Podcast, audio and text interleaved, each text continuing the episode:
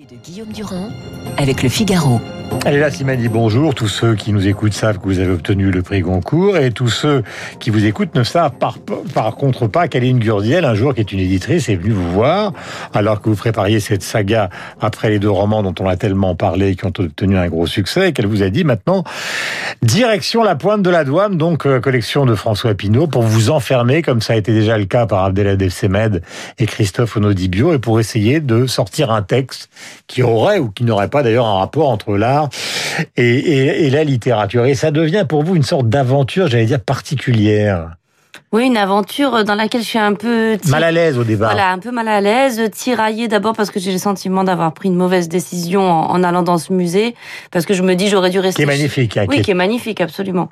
J'aurais dû rester chez moi pour travailler sur mon roman et j'aurais dû me contraindre à ma solitude, à, voilà cette vie d'ermite. Pourquoi je me suis retrouvée là? Et puis en même temps sur un petit lit orange, cherchant désespérément à fumer une cigarette. Voilà, sur ce petit lit orange, au milieu de ces œuvres d'art contemporain, pour moi qui suis pas au départ euh, une grande fan de l'art contemporain, hein. ni une spécialiste du tout. Donc je me dis mais qu'est-ce que je vais pouvoir euh, raconter? Et puis finalement, la magie advient. Et alors la magie, c'est justement qu'il existe dans ce musée la nuit seul, avec un gardien, vous sur ce petit lit orange et une cigarette, quelque chose que vous retrouvez qui est euh, ce qu'exprime Virginia Woolf ou d'autres grands écrivains, c'est-à-dire la nécessité de la solitude. Oui, absolument. C'est un moment où je commence à réfléchir aussi sur pourquoi je suis devenue écrivain et à quoi ressemble cette vie d'écrivain. Et euh, finalement, je me rends compte que ce qui fonde mon existence, ce qu'il a construit, c'est la solitude. Euh, tout faire pour mettre en place les conditions nécessaires à, à l'écriture et donc s'isoler, dire non, euh, se contraindre finalement à avoir le moins de vie sociale euh, possible, vivre en intériorité, mhm. vivre en aparté.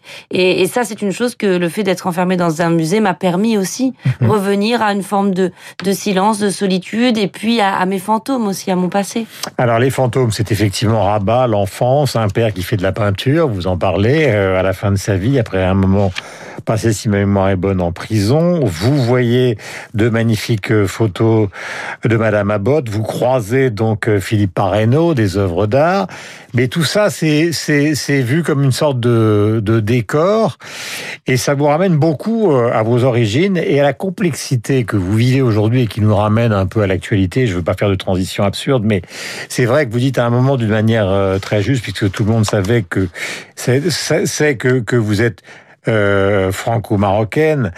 Alors, vous dites, face à un Français qui m'assure que les musulmans sont par essence des misogynes, des êtres violents, je défendrai bec et ongle l'ouverture d'esprit de mes concitoyens marocains. Je lui fournirai mille exemples pour le contredire. À l'inverse, face à un Marocain qui essaiera de me convaincre que notre pays n'est que douceur et tolérance, je défendrai exactement l'inverse et j'insisterai sur la misogynie et la violence qui le mine. Ce qui fait qu'on est au cœur, au fond, de ce qu'on vit aujourd'hui, une sorte d'incompréhension totale, quoi. Oui, exactement, qui nous oblige en fait à, à, beaucoup de complexité, à essayer de trouver des, des nuances, à essayer euh, de, de comprendre, pas forcément d'expliquer, de, comprendre. Et moi, c'est ce que j'essaye de faire à travers mes romans. C'est pour ça que je me suis lancée dans ce projet dont vous parliez de, de saga, qui raconte 50 ans d'histoire, de, relations entre la France et, et le Maroc, pour montrer à quel point la relation entre l'Occident et ce qui est supposé être l'Orient, alors que le Maroc évidemment n'est pas n'est pas l'Orient, mais en tout cas entre le monde musulman et l'Occident est une relation d'une immense complexité, faite à la fois de beaucoup d'attrait et puis parfois de répulsion, de, de haine, mais aussi en même temps d'influence dans tous les aspects de, de mmh. la vie quotidienne. Et j'avais vraiment envie de raconter ça parce que j'ai le sentiment d'en être une forme d'incarnation, d'être mmh. d'être Est-ce que vous trouvez que c'est une bonne initiative que le président de la République soit allé, par exemple, à la Grande Mosquée de Paris, justement pour réaffirmer son attachement à un islam quand c'est un islam euh, qui n'est pas l'islam politique?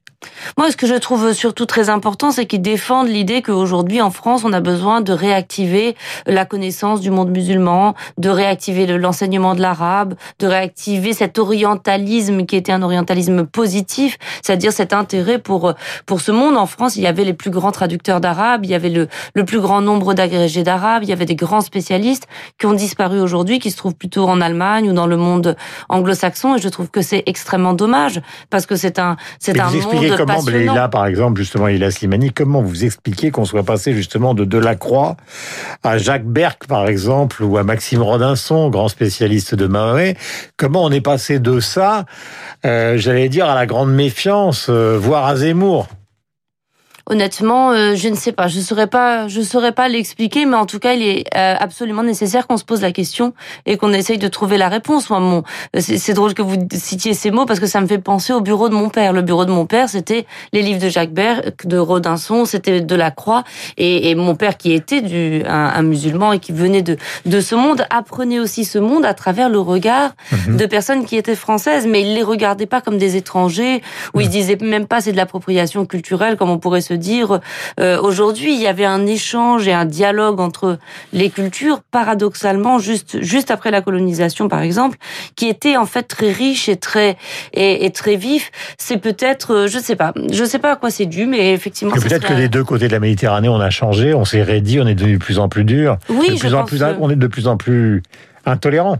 Au sud aussi, c'est vrai que le, dans, dans des pays comme le Maroc ou l'Algérie, euh, c'est vrai que la vision de, de la France est beaucoup plus dure aujourd'hui qu'elle ne l'était il y a 50 Mhm. ans, et je dirais même du monde occidental en, en général, qui apparaît comme un monde euh, qui peut être, euh, notamment chez les islamistes, qui est manipulé, où on, où on les hait, où c'est le monde de, euh, finalement de, de la débauche, euh, un monde immoral, un monde sans spiritualité, Mhm. complètement vide de sens, dans lequel on ne pense qu'au qu'au profit. Et, et c'est vrai que la vision, effectivement, oui, de, de l'Occident n'est plus du tout la même euh, qu'avant, même s'il y a toujours un désir d'Occident, mais qui est beaucoup plus violent, beaucoup plus noir. Euh, Dans le livre, donc je rappelle que Léla Slimani donc euh, vient dans ce magnifique musée qui est à Venise. Vous parlez de Venise en vous disant d'ailleurs qu'il est très compliqué d'écrire sur Venise après Thomas Mann, après Philippe Solers, après Ezra Pound, après tous ceux qui ont une véritable passion pour cet endroit. Vous dites que c'est une agonie à laquelle on assiste, même si vous y restez peu de Je dois dire qu'à un moment, quand vous arrivez, vous ingurgitez un pas de pâte, euh, plus un certain nombre d'escalopes panées qui prouvent que vous avez quand même un sacré appétit. Et puis il y a une chose qui me touche beaucoup dans le livre, c'est qu'à un moment, vous réfléchissez à la condition des femmes qui vous a toujours évidemment intéressé, à une figure qui est évidemment l'ambiguïté, c'est Marilyn Monroe. Alors c'est bizarre de se dire, Leila Slimani va à Venise et tout d'un coup, elle a une vision de Marilyn Monroe, parce que Marilyn Monroe, c'est à la fois la pin-up, euh, donc d'une certaine manière ce que les féministes détestent, euh, mais en même temps c'est une femme d'une complexité extrême. Elle a vécu avec Arthur Miller, son psychanalyste l'a poussée à écrire. Elle a, on a sorti d'ailleurs, je crois, si ma mémoire est bonne, au Seuil en 2010 ça, les, Fragments. fra- les fragments. Et c'est une- un personnage qui vous a fasciné jeune à Rabat. Ah oui, depuis l'enfance, euh, dès que je l'ai, je l'ai vu pour la première fois sur un, un écran avec euh, mes parents, j'ai ressenti pour cette femme très très profond amour, une très grande affection. Pour moi, c'est un enfant abandonné, c'est une femme d'une solitude bouleversante. J'aime beaucoup ce que disait d'elle Arthur Miller. Il disait Marilyn Monroe, c'est un petit poète qui essaye de, réciter ses vers à une foule qui lui arrache ses vêtements. Et c'est exactement ça, Marilyn Monroe. C'est c'est ce personnage qui est réduit totalement à son corps, à son sex appeal, à sa sensualité, et on a l'impression qu'elle est dévorée par la foule, comme une femme qui serait lynchée pratiquement pour euh, Ce qui est arrivé à Bordeaux aussi. voilà, c'est ça, pour sa beauté et par sa beauté. Donc euh, ça me ce, ce, ce genre de femme me Mhm. Me fascine. Euh, vous parlez pour essayer justement de, de mieux comprendre ce que nous avons parlé des rapports entre l'Occident et l'islam et l'Orient. Vous essayez aussi de comprendre ce qui se passe dans la condition féminine d'aujourd'hui et vous vous référez beaucoup, euh, et on en terminera avec ça, à Virginia Woolf, qui est qui, qui, qui a au fond passé sa vie à être dedans et dehors, justement, c'est-à-dire euh, solitaire et social. Oui, je pense que Virginia Woolf, elle a compris une chose fondamentale, c'est que la, la condition des, des femmes est aussi une question géographique, une question spatiale.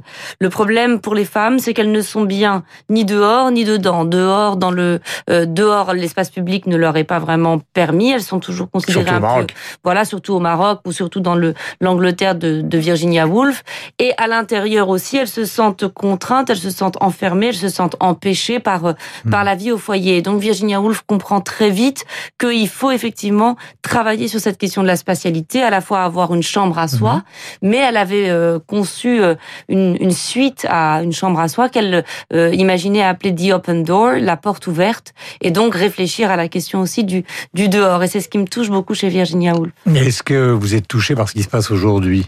C'est-à-dire par ce mouvement féministe des gens qui ont moins de 30 ans, alors qui ont une, comment peut-on dire, une vision particulière parce que à la fois leur colère est intense, en même temps, elles font semblant d'ignorer qu'existent dans les années 70 des gens qui ont déjà commencé, voire au début du XXe siècle, voire même Olympe de Gouges pendant la Révolution française. Donc il y a cette idée que la vie commence aujourd'hui avec l'oubli de ce qui s'est passé avant. Ben, moi, euh, le fait d'avoir euh, grandi dans les livres et le fait aussi que mon féminisme vienne de ma mère, de ma grand-mère, de femmes que j'ai que que j'ai connues fait que pour moi le mon féminisme est indissociable justement d'un héritage et il m'a été transmis par euh, par mhm. d'autres, par de grandes écrivaines, de grandes sociologues, des des romancières, d'ailleurs aussi par certains hommes, pas seulement par par des des femmes. Et je pense que c'est très important de nourrir ces combats par des lectures et par de la par de la connaissance parce que ça fait aussi qu'on est plus sensible à, à des nuances et qu'on essaye d'avoir une pensée un petit peu plus complexe et mhm. surtout aussi qu'on est ouvert au reste du monde parce que par exemple les questions de l'avortement, les questions des, des violences conjugales, ce sont des questions qui sont universelle, mais il faut aussi aller regarder ce qui se passe au Congo, au Pakistan, au Maroc. Qu'est-ce que c'est que la condition des femmes? C'est aussi la guerre et la guerre où, où, on meurt, une guerre absolument, absolument terrible. Donc parfois, j'ai aussi envie de pousser les femmes, notamment les femmes occidentales, à regarder ce qui se passe dans d'autres pays du monde. Le livre s'appelle Le parfum des fleurs la nuit, et comme vous êtes venu sur Radio Classique très tranquillement ce matin pour cette magnifique collection qui s'appelle Manu au musée chez Stock, est une bonne idée, Aline Gurdiel. Le livre est signé Leila Slimani. Un soupçon de Marilyn grâce à notre bien-aimé réalisateur pour vous faire plaisir et vous faire sourire en ce début de matinale.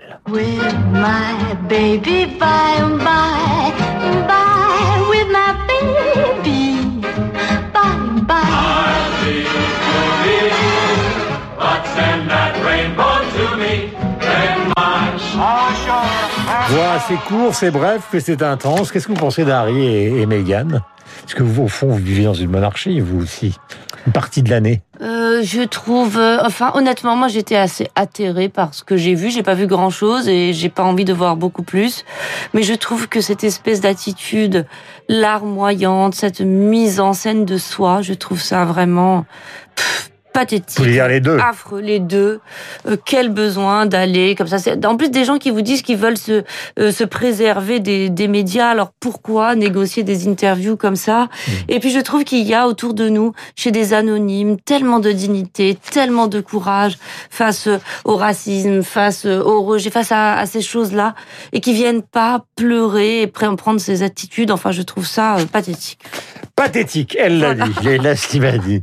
Merci Léla d'être venue ce matin sur l'antenne de Radio Classique. Lisez ce livre, il est excellent. Et puis aller à Venise, c'est toujours une jolie balade.